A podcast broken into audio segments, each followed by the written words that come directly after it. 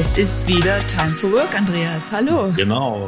Sandra, hallo, liebes Auditorium. Heute haben wir einen richtig spannenden Fall mitgebracht. Der liebe Jens Decker berichtet uns von seinen Erfahrungen zum Thema einer, einer Cyberattacke, Cybersecurity-Attacke. Er hat das High Life miterlebt und äh, wird uns da mal spannende Einblicke geben, wie sie da vorgegangen sind, was sie gemacht haben und was auch seine, ja, seine Learnings aus dieser ganzen Attacke sind. Ja. Und Cybersecurity ist ja auch eigentlich das Megathema auch für die Gestaltung von Arbeitsumgebungen. Steht auf jeder Studie oben drauf, Top-Herausforderungen, Top-Investitionsthemen, Cybersecurity. Weil ist ja auch ganz klar, es geht Richtung Hybrid Work, es geht Richtung Cloudifizierung. Das heißt, das Risiko von Attacken steigt immer mehr. Und heute haben wir endlich mal jemand, der so eine Attacke wirklich erlebt hat und vor allem auch darüber reden will. Insofern freuen wir uns jetzt einfach. Das machen wir und wir wünschen euch viel Spaß beim Hören. Es lohnt sich auf jeden Fall. Ja, hallo in die Runde. Hallo Andreas, hallo Jens, grüßt euch. Hallo. hallo. Ja, lieber Jens, Andreas und ich haben uns ja vorgenommen, in unserem Time for Work Podcast in den Maschinenraum vom Modern Workplace ein bisschen reinzuschauen. Und ich dachte, ich vergleiche das mal so ein bisschen mit einem Auto heute. Du sagst mir dann, ob das passt oder nicht. Also wir, wir, wir haben den Modern Workplace gut designt, wir haben das Auto gut designt, das läuft, der Motor hat 140 PS, es schnurrt. Und am Ende zerbeißt uns der Marder den Kabelkanal, weil wir vergessen haben, den Tannenbaum in den Motorhaum zu hängen. Und ähm, passt das so ungefähr von der, von der Analogie her, was wir heute besprechen wollen? Also ich habe schon ganz viele lustige Analogien und, und Metaphern gehört. Der Auto war jetzt noch nicht dabei, aber ja, es ist, es ist mal was Neues. Ne? Das ist mal ganz spannend. Mal gucken, was wir aus dem Auto machen. Richtig, heute. was wir heute machen, genau. Heute geht es ums Thema äh, Security. Und dazu haben wir uns den Jens Decker eingeladen. Jens, äh, stell dich doch einfach noch mal kurz unseren Hörer und Hörerinnen vor. Ja, sehr gerne. Mein Name ist Jens Decker. Ich bin 36 Jahre alt, ähm, mache jetzt seit ja, deutlich über zehn Jahren, fast 15 Jahre IT-Consulting, Beratung, würde mich auch selber als Berater bezeichnen und bin seit einigen Jahren im IT-Security-Bereich unterwegs. Es fokussiert sich da so hauptsächlich auf die Vorbereitung von Unternehmen auf Cyberangriffe in allen Formen und Farben von technischer Vorbereitung bis hin zu Prozessvorbereitung, Managementberatung. Und in, in dieser Rolle gibt es bestimmt einiges, was du zu berichten hast und äh, was vorgefallen ist. Ja, man sieht so einiges und man erlebt so einiges da draußen. Das ist so, ja, von Cyberangriffen, die man dann mit begleiten darf, äh, was ja heute auch eins der Themen sein wird, äh, bis hin zu Unternehmen, die halt völlig blauäugig und gar nicht vorbereitet sind. Ja, aber, aber auch eben Unternehmen, Mittelständler, die sagen, haben wir auf dem Schirm, machen wir, sind wir fokussiert drauf. Das ist ein ganz spannendes Feld. Genau. Das Spannende ist, dass wir ja mit Jens jemand haben, der wirklich mal einen Cyberangriff richtig miterlebt hat. Und was ja sonst immer das Schwierige ist, wir reden alle über Cybersecurity, wir reden alle über Cyberangriffe und irgendwie erfährt man viel zu wenig wie fühlt sich das an, was ist da eigentlich los, weil eigentlich keiner drüber redet. Mit Jens haben wir heute jemand gewonnen, der tatsächlich drüber reden will. Jens, wann, vielleicht kannst du uns einfach erstmal reinbringen in diesem Fall. Du hast tatsächlich einen miterlebt. Ich glaube, in deiner Rolle als IT-Berater war das noch. Und das war 2022. Vielleicht bringst du uns ein bisschen rein, nochmal ein bisschen zum Hintergrund zu dem Unternehmen, bei dem du damals warst. Also musst du jetzt, wirst jetzt natürlich nicht sagen, welches Unternehmen das war, aber vielleicht so ein paar Indikatoren, dass man ein bisschen eine Vorstellung hat, was war das ungefähr für ein Unternehmen? Was war das für eine IT, die da drinne war? Was war deine Rolle damals? Ja, sehr, sehr gerne. Also normalerweise fangen ja so Horrorgeschichten immer an mit, es war eine stürmische Nacht im November. Das war gar nicht so. Es war eine schöne, laue, äh, ja, Früh, Sommer, Spätfrühling, Frühsommernacht im März äh, 22, Ende März 22. Und ich äh, war im Rahmen meiner Beratungstätigkeit sozusagen, ähm, Service Provider, bei dem Unternehmen ein Managed Service, äh, den wir dort anbieten, äh, unterwegs, war dort bei dem Kunden sowieso am Vortag schon. Und es war irgendwann abends, im Feierabend gemacht, sind alle ja noch was essen gegangen. Ich war im Hotel dann abends, so kurz vor zwölf ungefähr, klingelt mein Handy und das war der Kollege aus der IT. Ähm, ja, der mir dann gesagt hat, ah, du irgendwie rufen hier die Standorte an, hier geht nichts mehr. So, und jetzt muss man wissen, das äh, Unternehmen ist extrem standortgetrieben, ist ein Logistikdienstleister, äh, guter Mittelständler, ja, kann man sagen, auch einer der größeren Mittelständler äh, Inhaber geführt, äh, sehr, sehr, sehr gutes Unternehmen. Also ich bin total happy. Ich bin ja heute auch noch für das Unternehmen tätig und äh, finde das, was sie dort machen, auch sehr, sehr spannend. Und äh, wenn bei denen die IT steht, die Standorte stehen, dann geht halt nichts mehr. Also dann ist halt auch vorbei. Ne? Dann stehen die LKWs auf dem Hof und dann passiert einfach nichts. Die brauchen ihr System, die brauchen ihre Scanner in der Halle und so weiter, ne? ihre Labeldrucker, was du halt so brauchst, um eine Palette rein oder rauszukriegen, um Mehrwertlogistik zu machen. Ja gut, und dann habe ich mir gedacht, dann fährst du doch einfach mal vorbei. Das Hotel war so ja, fünf Minuten, knapp, knappe fünf Minuten weg vom, vom Hauptstandort der IT. Dann habe ich mit einem Kollegen dort getroffen und äh, auf dem Weg dorthin habe ich schon in der Chatgruppe mitgekriegt, ah, irgendwas ist hier gar nicht so gut. Es äh, scheint jetzt irgendwie nicht so zu sein, dass hier mal so ein SQL-Server steht oder so. Das, das scheint irgendwie mehr zu sein. Ja, wir gucken mal. Und die hatten damals ähm, angedacht, ein Projekt zu machen, in sie ihre Datacenter von den Standorten, die hatten zwei Datacenter-Standorte sozusagen auslagern in eine Colocation-Fläche. Und da waren wir gerade in der Vorbereitung und sind sozusagen in diese alten Datacenter-Standorte gefahren und äh, haben angefangen mal zu suchen, was ist denn los? Äh, kommen wir noch auf die Domain-Controller? Äh, können wir uns anmelden? Erreichen wir die Server überhaupt noch und so weiter? Und das war schon sehr, sehr komisch, um das mal so auszudrücken. Und irgendwann ähm, hatten wir dann mal die glorreiche Idee sozusagen, äh, lass doch mal einfach einen, einen Bildschirm an diesen ESX-Host anschließen und mal gucken, was da so kommt. Und dann steckst du dich da dran wir, wir sind noch gar nicht bis zur Tastatur gekommen. Wir haben nur diesen Bildschirm angeschlossen, Bildschirm angemacht und gesehen, Hypervisor not found. Das ist schon so, ah, nee, komm, SD-Karte kaputt, das kannst du jetzt die Nacht irgendwie gar nicht mehr gebrauchen, da hast du gar keinen Bock drauf. Ja, was macht denn der andere? Nächster Host angeschlossen, Hypervisor not found. Und dann kommt so langsam in dir so ein Gefühl hoch, wo du dir denkst, also zwei SD-Karten in einer Nacht? Hm. Ah, weiß ich nicht. Unwahrscheinlich, ne? Hm. Äh, unwahrscheinlich, hm. genau. Und äh, so nach dem dritten, vierten Host und dem Domain-Controller, auf dem wir nicht mehr draufkamen, war es dann eigentlich auch klar, also das hier ist kein keine defekte SD-Karte, das ist irgendwie auch kein, kein Hardware-Defekt, Netzwerkausfall, Strom, irgendwas in die Richtung, das ist äh, gewollt. Und dieses gewollt sorgte dann, ja, ich würde mal sagen, so halb eins, eins rum. Ich habe da ja auch mal einen Blogbeitrag drüber geschrieben, so die ersten 48 Stunden im Kriegsgebiet, da ist es noch mal ein bisschen detaillierter beschrieben. Ähm, sorgte dann dafür, dass ja, nehmen wir so mit um in die Show Notes, entschuldige. Sehr gerne. Hm? Genau, also dieses äh, kurz nach kurz nach eins sorgte es dann dafür, dass wir gesagt haben, boah, jetzt äh, müssen wir dann doch mal ein bisschen anfangen rumzutelefonieren. Und das war ja so gerade diese Umbruchstimmung. Ne? Wir machen äh, neue Standortvernetzung, wir machen neues Datacenter. Wir hatten also auch ein Projektteam, was wir anrufen konnten. Wir waren schon sehr weit fortgeschritten auch in dem Projekt, Gott sei Dank. Es war das Datacenter war vorbereitet. Wir waren eigentlich in der Umzugsplanung. Also da, da hat, hat man auch ein bisschen Glück an der ganzen Tatsache. Ne? Und ich habe dann einen sehr, sehr, sehr guten Bekannten von mir, der äh, mich damals auch zu dem Kunden geholt hat angerufen um kurz vor zwei ungefähr. Darf und, ich kurz äh, nachhaken, Jens? Wer, wer steht da alles in der Nacht? Also wenn, äh, wenn so ein Vorfall ist, ist wahrscheinlich äh, die, das komplette Management auf den Beinen oder wie kann ich mir das vorstellen? Naja, um kurz vor zwei haben die alle noch schön friedlich ah, geschlummert. Okay, das, das, da war noch. Da war noch alles in Ordnung nichts. sozusagen. Als du standest genau. allein mit dem IT. Mit einem Kollegen, mit einem Kollegen aus der Infrastruktur, aus der IT, genau, stand ja. ich äh, dort im Rechenzentrum. Ne? Okay. Und äh, er hat dann praktisch angefangen, seine IT-Kollegen anzurufen, ne, die Rufbereitschaft nochmal zu aktivieren und so weiter. Mhm. Ähm, und ich habe dann meinen, ich bezeichne ihn ja als meinen Mentor sozusagen in dem Bereich, äh, ja. meinen Mentor angerufen, der da auch in der Beratung unterwegs ist. Und der ging schon ans Telefon um kurz nach zwei nach dem zweiten Anruf erst, ich glaube, der erste Anruf hat er gesehen, hat sich gedacht, nee. Aber schon nach dem zweiten Anruf, würde ich sagen. Ja, ja. Ich glaube, seine Frau hat ihn dann geweckt, so, ah, du, der Jens ruft an, geh da jetzt einfach mal ran. Ähm, ging dann ans Telefon, äh, so ziemlich mit den Worten, wenn du um die Uhrzeit anrufst, dann haben wir ein Problem, oder? Und ich sag, Norbert, wir haben ein Problem. Es wäre voll gut, wenn du jetzt aufstehst, dir einen Kaffee machst, kurz zu dir kommst und mich zurückrufst. Weil der war auch nicht äh, am Standort sozusagen, der war zu Hause in der Nähe von Stuttgart.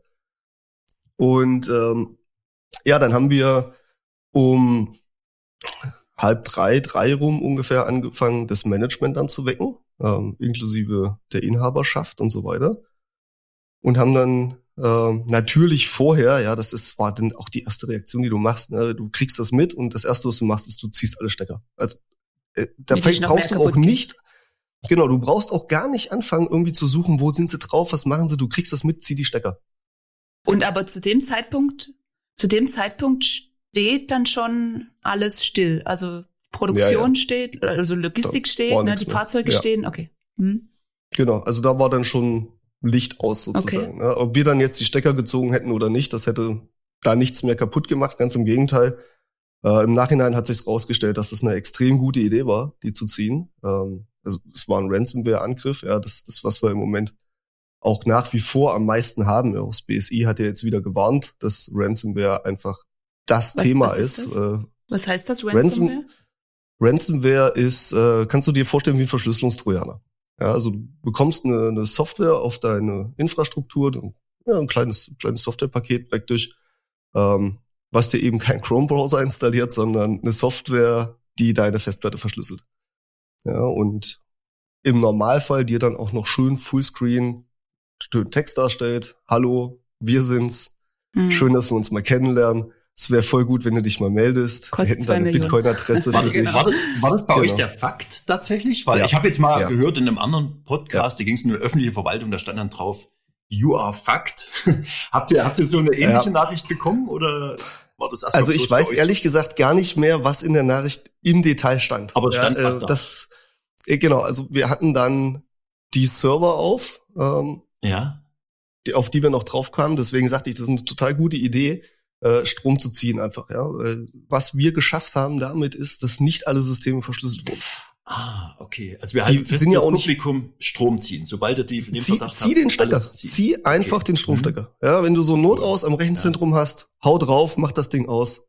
Du kannst dich hinterher immer noch darum kümmern, zu retten, was zu retten ist. Aber wenn das passiert und du kriegst das nachts mit, mach's einfach aus. Das ist für mich ist es die goldene Regel sozusagen. Ja, du kannst nichts mehr kaputt machen. Und die sind auch nicht ganz doof. Ja, die verschlüsseln ja von hinten nach vorne sozusagen. Also die, die fangen jetzt nicht an, hacken dich irgendwie und verschlüsseln dir den Terminal-Server, wo es als erstes auffällt, sondern die fangen natürlich an, die Backups zu verschlüsseln, wenn sie dort rankommen. Wenn sie die Backups verschlüsselt haben, dann fangen sie an mit den Systemen, die nicht irgendwie täglich so im Zugriff sind und so weiter. Also so viel wie möglich verdeckt kaputt machen, verschlüsseln, damit wenn es dann öffentlich wird, wenn du dann auffällst praktisch, ja, den, den Rest halt hast sozusagen. Genau. Spannend. Was ich mich noch frage, du hast, also es klingt so für mich so raus, du hast da relativ schnell so von dir aus erstmal so ein bisschen die Initiative übernommen. Ne? Hast die Stecker gezogen, hast deinen Mentor angerufen, der ja auch, glaube ich, ein Managementberater ist, ja, was wahrscheinlich genau. auch ein Glück genau. war, weil er genau. dann wahrscheinlich auch so eine, mit einer Systematik da irgendwie mit rangegangen ist, so vermute ich das, ja. Also dass du da Ja, der arme Kerl war völlig fertig nachts. da musste erstmal zu genau. sich kommen. Aber das, also in, in so einer Situation, ja, also wie, wie, wie oder wie, wie kam das, dass du da so relativ schnell in der Entscheidung standest? Gab es da noch einen IT-Leiter? Gab es da noch einen anderen Verantwortlichen? Hast du gesagt, du musst jetzt einfach, weil irgendjemand muss es machen und genau. Ja, also ähm, es gab einen IT-Leiter, der war zu der Zeit ähm, ja nicht nicht so gut greifbar, einfach aus persönlichen Gründen. Ähm, und es ist ein sehr sehr junges Team dort gewesen, ja. Und äh, die, die haben alle gute Ahnung und fundierte Kenntnisse, aber so eine Ausnahmesituation wie einen Ransomware-Angriff hat da halt auch noch keiner erlebt. Ne? Und ich habe jetzt, das war jetzt mein erster richtig großer und übler Angriff sozusagen, den ich so, so äh, mit durchstehen durfte. Aber ich habe vorher auch im kleineren Rahmen oder präventiv auch Angriffe schon gesehen, verhindert zum Teil auch mit. Und irgendwann gewöhnst du dir so eine gewisse Routine an. Ne? Und das war einfach der Punkt. Ähm, ich hatte, wie gesagt, meinen Mentor angerufen und habe ja gesagt, ähm, du kümmerst dich bitte um die Kommunikation. Er kommt zu dir und wäre voll gut, wenn du dich dann bei mir meldest, dass du dich dann um die Kommunikation kümmerst. Ne? Die Inhaberschaft anrufen, das Management alarmieren, ähm, den Krisenstab organisieren und so weiter. Ne? Und äh, ich, auch da, wir hatten ja schon mal äh, in, einem, in einem anderen Podcast-Format, habe ich mit meinem Kollegen drüber gesprochen, so ein Krisenstab, muss das halt auch mal üben. Ja, also die, die üben ja immer Feuer, die üben Hochwasser, die üben Bombendrohungen und, und was die alles üben. Aber so ein IT-Krisenstab oder auch ein Management-Krisenstab, der einen ähm, Lights-Out-Test, wie wir das nennen, oder wie es allgemein auch heißt, äh, noch nicht geübt hat, ist dann halt auch völlig aufgeschmissen. Ne? Und äh, ich habe dann irgendwann, wie du sagst, ne, die Initiative übernommen, dann gesagt, wir machen das jetzt so, Und äh, da war auch gar keine Rückfrage. Ja, also die kamen dann alle so in den nächsten Stunden äh, morgens an und wir haben dann einen Warroom eingerichtet und haben dann angefangen praktisch ähm, ja erstmal Schadensanalyse zu machen und das hat uns auch den ersten Tag ganz gut beschäftigt. Okay, also du, aber aber ich frage mich jetzt, hast du konnte hattest du irgendwas, worauf du da zugreifen konntest? Gab es irgendeine Art von Krisenplan? Gab's oder hast du dir einfach einen Zettel genommen, hast dich gefragt, welche Maßnahmen muss ich jetzt einleiten? Wie? Nee, also du funktionierst dann. Ja, das, okay. Ähm, ich, deswegen äh, heißt der Blogbeitrag ja auch 48 Stunden im Cyberkriegsgebiet. Ähm, ich habe jetzt dankenswerterweise noch keinen richtigen Krieg erlebt und ich hoffe auch, das muss ich nie tun. Ja. Äh, aber äh, wenn du so ein bisschen Erfahrungsberichte mal liest aus dem Bereich, ne, es gibt ja auch viele Bücher über Kundus und so weiter, und so diese Soldatenberichte liest, ja, dann, dann ist das wie Krieg. Und dann schaltest du auch in so einen Modus und funktionierst. Und dieses Funktionieren geht in dem Moment auch nach dem, was du aus deiner Erfahrung, aus deinem Training, aus deinem Wissen, aus deinen äh, vergangenen Projekten äh, im Kopf hast, das, das ist dann auf einmal auch da.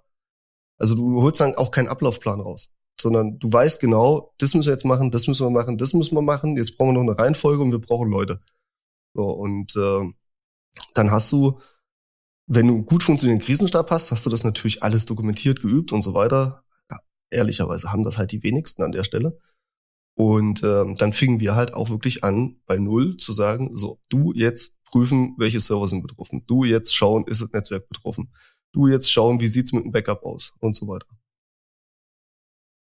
Ich habe noch mal eine Rückfrage zu dem äh, zu dem Üben oder zu dem Krisenstab. Sind die Situationen, die du dort erlebt hast, ne, das ist ja schon an einigen Stellen individuelles Unternehmen, ne, auch mit, mit der IT aufstellt, ne, mit den Zentren und so weiter, äh, übertragbar. Also ist es auf jedes Unternehmen so übertragbar, dass man dass man sagen kann, auch das, was du dort erlebt hast, könnte man jetzt in eine Blaupause packen und anderen Unternehmen zum Üben vorlegen oder muss man dann schon nochmal hingehen und sagen, nee, auf euch individuell, ihr müsst es speziell auf, auf eure Gegebenheiten anpassen? Ja, da gibt es eine ganz einfache Antwort drauf. Äh, jein. Ja, wie äh, die berühmte Beraterantwort. Also, ja, genau. Kommt genau. drauf an. It, it, it, genau, it depends. It depends. Ähm, ja, also äh, natürlich gibt es so einen ganz groben Rahmen, in dem du dich immer bewegen kannst. Ja, du wirst es vielleicht kennen, die IHK gibt ja auch immer so Notfallhandbücher als Vorlage raus. Ne? Also hast du eine Versicherung drin stehen, deine Anwälte, wen musst du anrufen, wenn es brennt und so weiter. So, also es gibt ja immer so einen gewissen Standardrahmen, in dem du dich bewegst und den du eigentlich auf jedes Unternehmen einer gewissen Größe anwenden kannst. Also du wirst jetzt einen guten Mittelständler nicht mit einem Daimler vergleichen können, aber im Mittelstandsbereich hast du eigentlich immer so einen gewissen Rahmen. Und dann kommt es halt auch immer auf das Unternehmen an, ganz zum Schluss. Ja. Du wirst ähm, ein produzierendes Gewerbe nicht mit einer Großbäckerei vergleichen können, zum Beispiel. Ja. Die haben andere Anforderungen, andere Maschinen, die werden anders gesteuert, zum Beispiel und so weiter. Du wirst, oder produzierendes Gewerbe und Großbäckerei insofern ne, irgendwie Automobilzulieferer und, und Bäckerei so gesehen. Ähm, du hast in der Logistikbranche andere Anforderungen als im Baugewerbe und so weiter. Ne? Also da gibt's dann schon individuelle Sachen und das ist ja auch das, äh, wo wir eben sagen, wir bereiten das Unternehmen auf einen Cyberangriff vor, individuell mit Trainings, mit Schulungen, mit Managementberatung. Und das ist eben genau der Punkt, wo es dann in die Anforderungen des Unternehmens geht. Ja, also so eine Blaupause ziehst du aus dem Schubkasten, wie die IHK das auch macht. Und wenn du die hast, dann hast du auch schon mal 80, 85 Prozent von dem, was andere Unternehmen gar nicht haben. Also du bist schon mal deutlich weiter, wenn du zumindest einen Standardablauf hast. Mhm. Und wenn du dann noch den Schritt gehst und sagst, so, jetzt trainieren wir das, jetzt gucken wir uns unsere kritischen Systeme an, wir gucken uns unsere Prozesse an, wir bereiten uns wirklich darauf vor, was passiert, wenn hier das Licht ausgeht und üben das auch, dann bist du halt 95, 98 Prozent und dann, ja, viel besser kannst du dich dann auch nicht mehr darauf vorbereiten. Eine Unschärfe hast du halt immer. Okay, ich komme nochmal zurück auf den, auf den Fall. Ja. Ihr, ich habe eine Erinnerung, der Managementberater hat jetzt praktisch die Kommunikation übernommen, hat wahrscheinlich mit dem Management kommuniziert, das Management dann wiederum gegenüber Lieferanten, gegenüber Mitarbeitern. Du selbst mhm. Warst dann weiter in dem, mit dem IT-Team zugange mhm. und ihr habt Schadensbegrenzung oder nee, Schadensaufnahme gemacht. Wie, Bestandsaufnahme, genau. Ja, wie ging das dann im Grunde weiter? Also kannst du ab wann oder wie, wie ja. lang ging die Bestandsaufnahme? Wie ging es eigentlich weiter mit der, ja, wie wurde eigentlich dann mit den Angreifern interagiert und so weiter? Naja, du hast ja dann irgendwann so einen Punkt erreicht, ging mir dann halt so, ne? Ich war ja an dem Vortag irgendwie schon seit um sechs oder was auf dem Bein. Ähm, die Nacht war halt gelaufen, machen wir uns mal nichts vor. Ähm, und so um sechs, um sieben am nächsten Tag waren dann auch alle, ich sag mal, so weit geerdet, dass denen klar war, okay, wir haben ein Problem. Es bringt jetzt hier nichts, irgendwie nervös zu werden. Wir müssen jetzt hier strukturiert irgendwie nach vorne arbeiten. So. Das waren dann auch meine ersten 24 Stunden sozusagen. Ich war dann deutlich äh, im Kaffeebereich unterwegs, um das mal ganz nett auszudrücken. ähm, nicht schon im, im und, Wodka Red Bull, nee. ja, nee, das äh, äh, nee, nee, lieber nee. nicht. Ne? lieber nur das Red Bull, aber äh, ehrlicherweise ist ich habe so eine gewisse Koffeinresistenz aufgebaut über die Jahre in der Beratung. Ja, okay. Ähm, das ist immer ganz schwierig. Ähm, ja, und dann bin ich halt in diese Rolle des technischen Krisenmanagers, wenn du so möchtest, mhm. gerutscht, ne? Und, und habe die dann so ein bisschen ausgefüllt. Äh, habe dann auch ein paar andere Kollegen noch angerufen und habe gesagt, es ist mir völlig egal, was du gerade machst und wo du jetzt heute Morgen eigentlich hinfahren wolltest. Du fährst jetzt genau hierher, weil jetzt hier, hier brennt. die Hütte, ja. die Hütte brennt, genau. Mhm. Ja.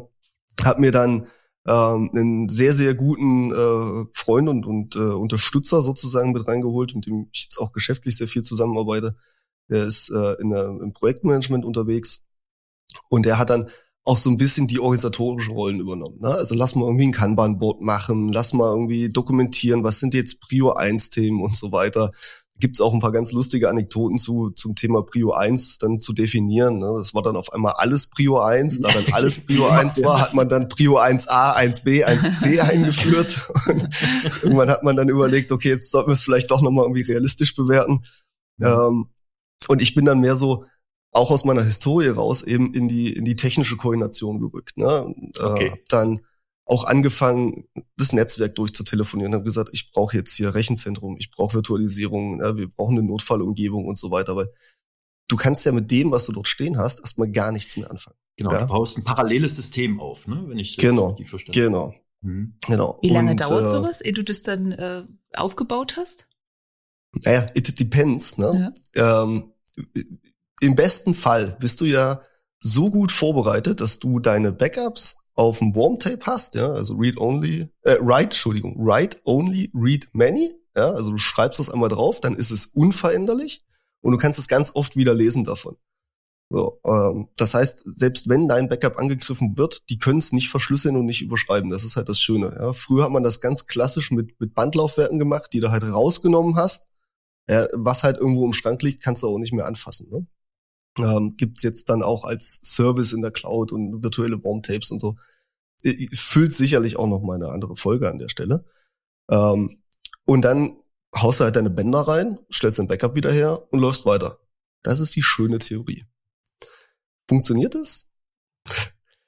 Also ich habe noch keinen Kunden erlebt, bei dem das irgendwie genau so funktioniert hat. Ja, du scheiterst dann schon, dass du mal regelmäßig irgendwie einen Restore-Test gemacht hast und weißt, welche Reihenfolge du was wieder brauchst zum Wiederherstellen.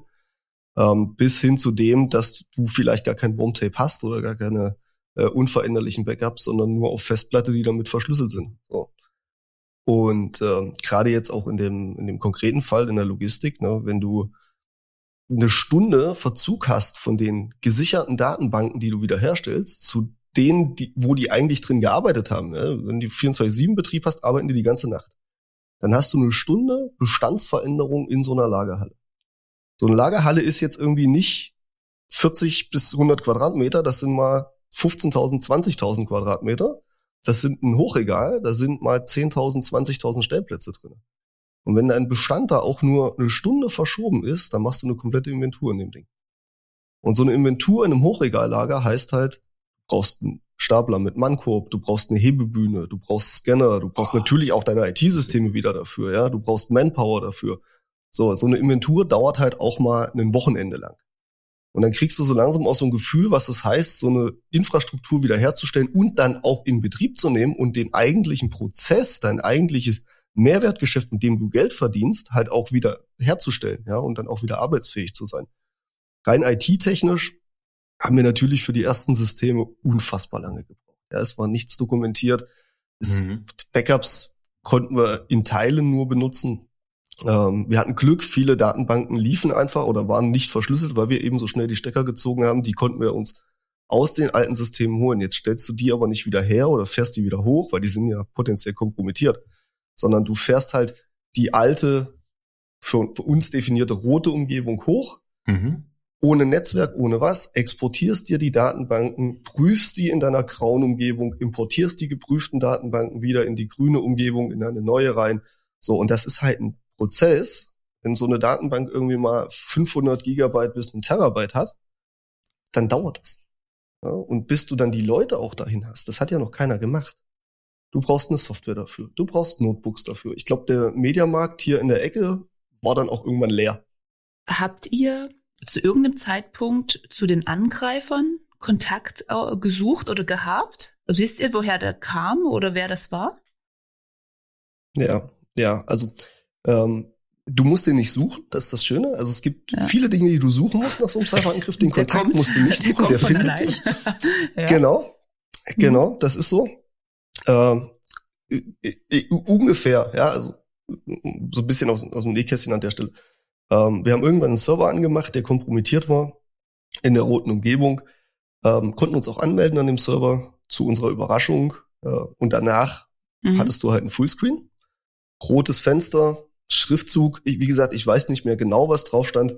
Ähm, sinngemäß war das so, Servus, wir sind jetzt da. War, ähm, war Deutsch Schön, oder euch kennenzulernen. Es wäre gut. Mhm. Äh, war Englisch, soweit ich weiß, war Englisch, ähm, okay. mit russischem Untertitel. Mhm. Ja, ist Spoiler-Alarm.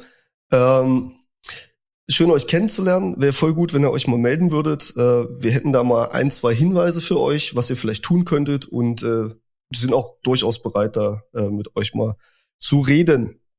Ähm, jetzt haben wir einen Fehler gemacht. Also was heißt Fehler gemacht? Ne? Du kannst halt auch nicht immer überall gleichzeitig sein. So. Ähm, und haben den halt geschrieben. Du gibst dem Server dann Internet, hast ja gar keine Wahl, musst ja machen. Und sagst Chat starten. So, ne? Die Software ist auch gut, ne? geht dann direkt Chatfenster auf und so, das ist super. Ähm, und das war nicht gut, schlicht und ergreifend. Ähm, weil du musst wissen, in dem Moment, wo du den Chat startest, läuft eine Frist los. Aha. So. So. Und im besten Fall startest du auch nicht als, ich hoffe, die Kollegen nehmen mir das jetzt nicht krumm, ne, aber als gemeiner IT-Administrator diesen Chat. Sondern du machst das mit jemandem, der weiß, was er dort zu tun hat. Ja, ähm, im, im Normalfall, ja, das Standardunternehmen da draußen, was jetzt nicht zufällig meine Handynummer hat, würde dann das Bundeskriminalamt, das Landeskriminalamt anrufen, würde dort sich praktisch professionelle Hilfe holen, eine PwC. Ich, äh, es soll keine Werbung sein, ja, aber wir haben sehr, sehr viel mit der PwC zusammengearbeitet. Die sind extrem fit. Also die sind wirklich, wirklich super. Ja. Und äh, dann machst du den Chat auf und dann sagen die dir, ja, also wirst du sicherlich gemerkt haben, dass da hier irgendwas ganz komisch ist bei dir in der IT. Äh, wir hätten da auch die Lösung dafür. Das kostet dich Betrag X, dann kriegst du so einen schönen Schlüssel, dann kannst du entschlüsseln. Äh, wir sagen dir auch, wie es geht. Wir unterstützen dich auch dabei. Ja, du hast dann hier so einen Support, mit dem du chatten kannst, 24/7 Service Desk, also ist super. Follow the Sun ähm, kann sich manches IT-Unternehmen eine Scheibe von abschneiden, wie hilfsbereit und äh, doch kundenorientiert freundlich die Kollegen sind. sind ja. Freundlich sind sie. Genau, un unfassbar freundlich, ja. ähm, das muss man ehrlich sagen. Und äh, bevor wir es vergessen, du hast jetzt so und so viel Zeit, um den Betrag zu überweisen. Ich meine, bei uns waren es 48 Stunden. Ich lasst mich aber, mhm. ne, nagelt mich nicht drauf fest. Ich meine, es waren 48 Stunden. Und ähm, wenn du das nicht machst, bevor wir das auch vergessen, wäre übrigens gut, äh, wir hätten da noch so ein paar Daten von dir, bevor wir dich verschlüsselt Die haben. Laden wir hoch. Und das ist bestimmt eine sehr unangenehme Situation, wenn du die demnächst im Internet findest. Oh. So. Und damit du uns auch glaubst, hast du hier noch ein paar Beispieldaten. So, und du kriegst auch halt so Lohnabrechnung von deinen Mitarbeitern, du kriegst Ausweiskopien. Ja, also was halt so ein Unternehmen anhäuft an personenbezogenen Daten. So, jetzt wissen wir alle, das Kopieren und Scannen von Personalausweisen ist in Deutschland jetzt eigentlich verboten. Jetzt gehst du mal nebenan zum Landratsamt und willst irgendwas machen, kopieren die als allererstes deinen Ausweis. So, ja, und das ist also gängige Praxis. Und sowas hast du halt unweigerlich in deinem System liegen. Ja, von Kalkulationen, von Angeboten, Kundendaten, Mitarbeiterdaten, ja, so. Und dann kriegst du da so ein schönes Potpourri davon, dass du auch wirklich glaubst, dass die was haben, guckst da kurz durch und sagst dir, boah, das ist schlecht, ne? Und stehst dann halt vor der Entscheidung, bezahlen oder nicht. Jetzt stehen viele Unternehmen erstmal vor der Entscheidung, äh, wie kriege ich jetzt eigentlich so ein Bitcoin-Wallet und was ist das? Ja, also das ist mal das nächste. Jetzt hast du so einen Unternehmer irgendwie, der in seinem Leben noch nie was mit Bitcoin gemacht ja. hat. Da kannst du jetzt nicht hingehen und kannst bar bezahlen. Das machen die nicht mehr. Ja? So, Kreditkarten nehmen die auch nicht, habe ich gefragt. Ich wollte mit Amex bezahlen, hätte ich Punkte gekriegt. Ähm, machen die aber nicht. äh, ja, also unterm Strich ne, wirst du dann eben aufgefordert, da dein Lösegeld zu bezahlen und kriegst dann den Entschlüsselungskey, kriegst die Anleitung, kriegst auch eine Unterstützung, wenn das irgendwo mal nicht funktionieren sollte und so weiter. Das schon. Aber was gewinnst du damit? Das ist halt die Frage, die, die du dir auch stellen musst. Ne? Und ähm, wie das halt bei jeder guten Erpressung so ist, wenn du nicht zahlst äh, oder alle nicht zahlen, dann geht das Geschäft irgendwann kaputt. Mhm. Und das so heißt, ihr habt Mehrwert, nicht gezahlt, wenn ich dich jetzt richtig verstehe. Das ist korrekt, genau. Mhm. Ja, also mir ist nicht bekannt, dass gezahlt wurde. Mhm. So, ja, äh, unsere Empfehlung war klar, nicht zu bezahlen. Die Empfehlung der Cybersecurity-Kollegen, unter anderem von der PwC, die Empfehlung der Anwälte des Landeskriminalamts, was wir involviert haben und so weiter, war auch von allen nicht bezahlen. Und das vertrete ich auch nach wie vor. Ja, äh, mach das nicht, weil das Einzige, was du damit gewinnst, ist, dass du vielleicht an deine Daten wieder rankommst. Aber das Risiko, was du halt eingehst, du hast halt eine kompromittierte Umgebung, die du wieder hochfährst, mit einem Zugang, den du noch gar nicht gefunden hast. Und wenn du gezahlt hast und die Kollegin sagen, du, ich habe hier jemanden, der zahlt, verkaufen die das Ding weiter und kommt zwei Wochen später der nächste und sagt, du, ich habe gehört, du zahlst, ich habe dich mal verschlüsselt, so, mal reden. So. Und das ist halt eine Spirale, die willst du gar nicht gehen. Also gar keinen Bock drauf. Hinweis. Weil ich glaube, auf den ersten Blick, so bei der kurzfristigen Betrachtung, ist, glaube ich, ich glaube, der, der Betrag, den die verlangen im Verhältnis zu den Kosten, die du erstmal brauchst, das wieder hochzufahren, scheint dir erstmal gering, aber wenn du es natürlich langfristig betrachtest, ne, dass du immer wieder Opfer werden kannst, plus die anderen Effekte noch, dann bringt das nichts. Ich würde gern noch mal so ein Stück weit auf den Fall, also die Lösung war im Prinzip, nochmal zusammenzufassen, neues, neue Gerätschaften, neue Hardware, neue Software und das retten, was zu retten war und alles weitere musste neu aufgebaut werden. Genau, also wir haben alles neu aufgebaut. Ja? Äh, da gab es doch keine Diskussion. Es gab und es gibt bis heute kein altes System, was potenziell kompromittiert ist, was am Netz ist. Gibt's nicht. Ähm, was wir gemacht haben, und das äh, war dem Netzwerk auch geschuldet, was wir eben da auf, wo wir Zugriff drauf hatten, auf die Kollegen und, und Firmen sozusagen. Wir konnten eben eine Notfallumgebung im Rahmen eines Rechenzentrum-Providers hochziehen, ähm, der uns diese Infrastruktur sehr, sehr, sehr kurzfristig vermieten konnte, zur Verfügung stellen konnte, so dass wir ja, bin in 12, 13 Stunden anfangen konnten, die ersten Systeme zu installieren. Ja. Äh, und das ist auch der Appell da draußen. Ne? Also habt halt so einen Dienstleisterpartner irgendwie auf der Kurzwahl, den ihr dann auch nachts um drei anrufen könnt und der läuft los. Ja, das ist äh, extrem Gold wert. Und meine Erfahrung sagt, das sind eher die kleineren Dienstleister, das sind eher die spezialisierten Dienstleister, als eben die großen Data Center Provider. Ja, und wenn du es vergleichst, dann zum Schluss musst du ja auch wirtschaftlich denken, wenn du es vergleichst, ähm, du gehst in eine Azure Cloud oder in eine AWS Cloud, dann zum Schluss äh, ist es dann doch sehr, sehr teuer, da erstmal mit deinem alten System Infrastructure as a Service reinzugehen. Oder du gehst zu einem Provider, den du seit vielen Jahren kennst, mit dem du zweimal im Jahr essen gehst, ja, mit dem du viel zusammenarbeitest, der dich kennt, wo du ein gutes Verhältnis zu hast und den rufst du nachts um drei an. Hm. Ja, und so einen musst du haben. Und spreche ihn besser heute als morgen drauf an, damit man schon mal ja. so Szenarien schon mal ja. diskutieren kann. Ja. Ganz kurz nochmal, um das kurz nochmal zusammenzufassen. Wie lange habt ihr gebraucht, um die Systeme wieder herzustellen, bis ihr wieder arbeitsfähig wart? Und also. Also wir hatten nach den ersten zwei Tagen die Core-Infrastruktur stehen. Active Directory, ersten File-Server, erste Terminal-Server-Umgebung und so weiter. Wir hatten nach drei Tagen, äh, von Start an immer, ne? Ähm, nach drei Tagen ähm, die ersten Kundensysteme wieder online, also SQL-Server und so weiter, äh, so dass die Inventuren praktisch beginnen konnten da draußen, ja, die unweigerlich waren. Wir hatten ähm, ungefähr vier Tagen die Schnittstellen, die ersten wieder online. Ja, so, so eine Logistik lebt ja auch davon, dass du von deinen Kunden Daten kriegst, Auftragsdaten und diese auch hinschickst. Da gibt es standardisierte Schnittstellen, SFTP, AS2 und so weiter. Da hatten wir die ersten wieder online.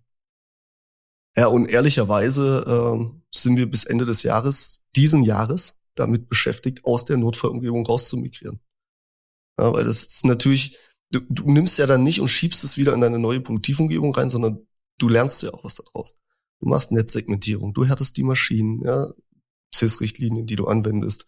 Ähm, du segmentierst deine Kundenumgebung in sich nochmal und so weiter. Und das dann aufzubauen, diese Architektur zu entwickeln, die umzusetzen und so weiter, das dauert halt. Ja, und dieser Kunde sozusagen, dieser, dieser ähm, ja, Betroffene und Kunde, ist Gott sei Dank sehr, sehr offen für das ganze Thema IT-Security, Cyber-Security und legt da auch sehr, sehr viel Wert drauf. Ja. Also der, die Lernkurve war sehr steil. Das glaube ich, ja. Nach ähm, der Erfahrung. äh, hat auch vorher, also man muss ja ehrlicherweise sagen, ja, die, das Management hat vorher schon sehr, sehr viel Wert darauf gelegt. Ähm, allein die IT hatte gar keine Kapazitäten, sich darum zu kümmern.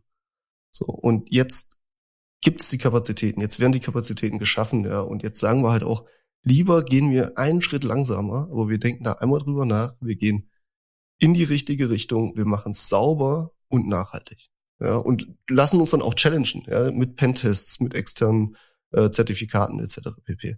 Der Kunde hat dieses Jahr sein ISO-Audit wieder bestanden, ISO 271. Und das ist auch schon eine Menge wert. Ja, auf jeden Fall. Auf jeden Fall. Ich würde gerne zum Abschluss kommen, auch in Anbetracht der Zeit. Es macht wahnsinnig Spaß, mit, mit dir, mit euch zu sprechen. Und ich denke, da können wir sicherlich noch den einen oder anderen, ähm, ja, das eine oder andere Detail dann vielleicht auch später nochmal besprechen. Aber gibt es, wir haben sehr viel über einige Punkte ge gesprochen, gerade Prävention, hast du immer wieder betont. Na, also, dass man das Ganze mal üben muss, dass man, wie du gerade schon sagtest, Kapazitäten freischaufelt oder schafft in der IT, sich darum auch ordentlich zu kümmern. Na, wir haben darüber gesprochen, den Stecker zu ziehen, wenn es eben doch dann soweit sein soll, den Chat nicht zu starten, einfach so, äh, sondern sich da professionelle Hilfe zu holen und vielleicht auch einen guten Dienstleister auf Kurzwahl zu haben, wo man Vertrauen hat und der einem auch schnell dabei äh, helfen kann. Gibt es darüber hinaus noch Sachen, wo du sagst, das ist noch, das kann man auch noch bedenken, darüber haben wir jetzt noch nicht besprochen, gesprochen, das sind Sachen, die, ja, sollte man unbedingt noch auf dem Schirm haben. Also es gibt zwei Themen, die du eigentlich dir ganz groß auf die Fahne schreiben solltest, ja. Das eine ist eher so der organisatorische Bereich, üben, üben, üben, trainieren, üben, schulen ähm, und wissen, was man da tut.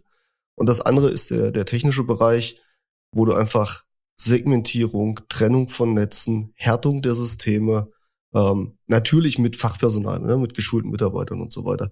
Ähm, traut euch da auch ran. Also es ist gar nicht schlimm, sich mal so eine CIS-Policy anzugucken, die regelmäßig veröffentlicht wird, ja, oder BSI Grundschutzkatalog. Es ist eine Menge Papierkram. Ich weiß das. Ja, ich äh, habe da auch ganz wenig Bock drauf irgendwie. Aber da sind wirklich Themen drinne. Wendet die an. Kümmert euch drum, dass eure Systeme gehärtet sind und gepatcht.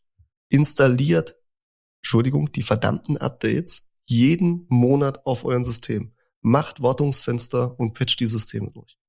Nur so kriegt ihr auch die Sicherheitslücken zu. Und die Sicherheitslücken sind die Einfallstore. Das ist einfach Fakt. Das war jetzt auch gerade in dem aktuellen BSI-Bericht, ne, war das ja auch ein Thema, ja. dass die sagen, die Sicherheitslücken gerade bei Software haben ja zugenommen und Patches sind ja, da unglaublich wichtig.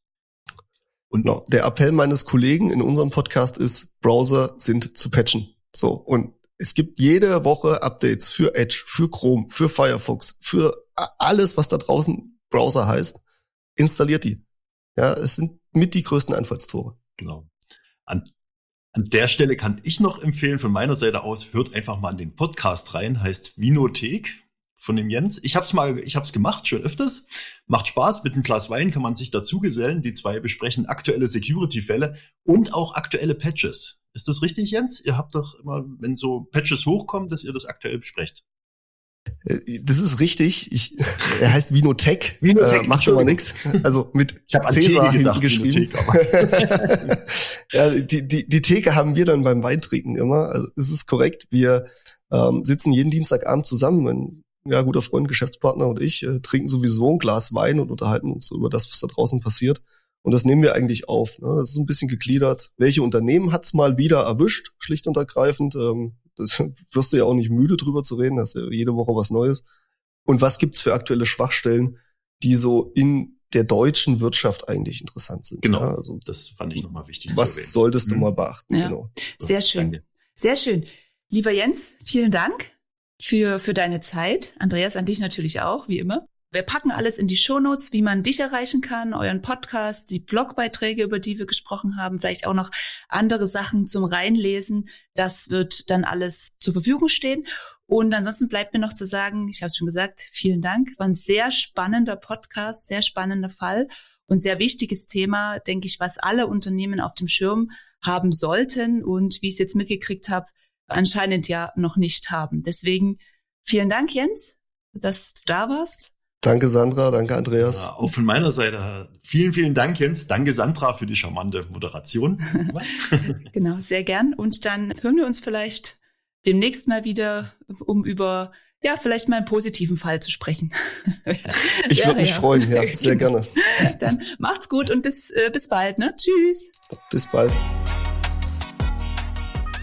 Ja, das war Time for Work mit Jens Decker, der uns ziemlich intensive Einblicke gegeben hat, oder Andreas? Boah, dem, ich bin immer noch geflasht. Ich bin immer noch geflasht. Ja, zu der ganzen, zu der ganzen Thematik Security und Cyberangriffe. Und ich äh, muss ehrlich sagen, ich habe mir sehr viel mitgeschrieben, sowohl äh, geschäftlich, aber auch privat.